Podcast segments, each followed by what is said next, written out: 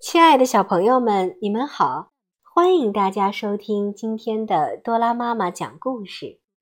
今天我为大家带来的故事名字叫做《获救的小鸭子》。有一天，小鸭子和好朋友小猴、小熊、大白鹅坐着小木船一起到海上去玩，可是，一不小心，船撞到了礁石上。撞出了一个大洞，海水咕噜噜地灌到船里，眼看着小木船就要沉下去了，小鸭子急忙跳到海里逃走了。这时，小鸭子的朋友们却在努力地修补漏船。修好船后，大家又去寻找小鸭子。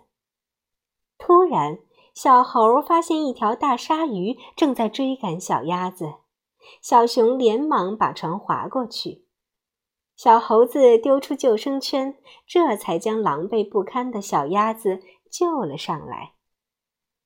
而面对紧追不舍的鲨鱼，小熊拿着木桨狠狠地朝它打去，正好打在鲨鱼的眼睛上。大鲨鱼的眼睛受伤后，便仓皇地逃跑了。最后，小鸭子得救了，它含着眼泪对大家说：“我亲爱的朋友们，今后不论遇到什么危险，我再也再也不离开你们了。”小熊、小猴和大白鹅在遇到危险的时候，没有像小鸭子那样逃走。而是勇敢的去面对，小朋友们，当你们在生活当中遇到困难的时候，也要想想小熊、小猴和大白鹅是怎样战胜鲨鱼的。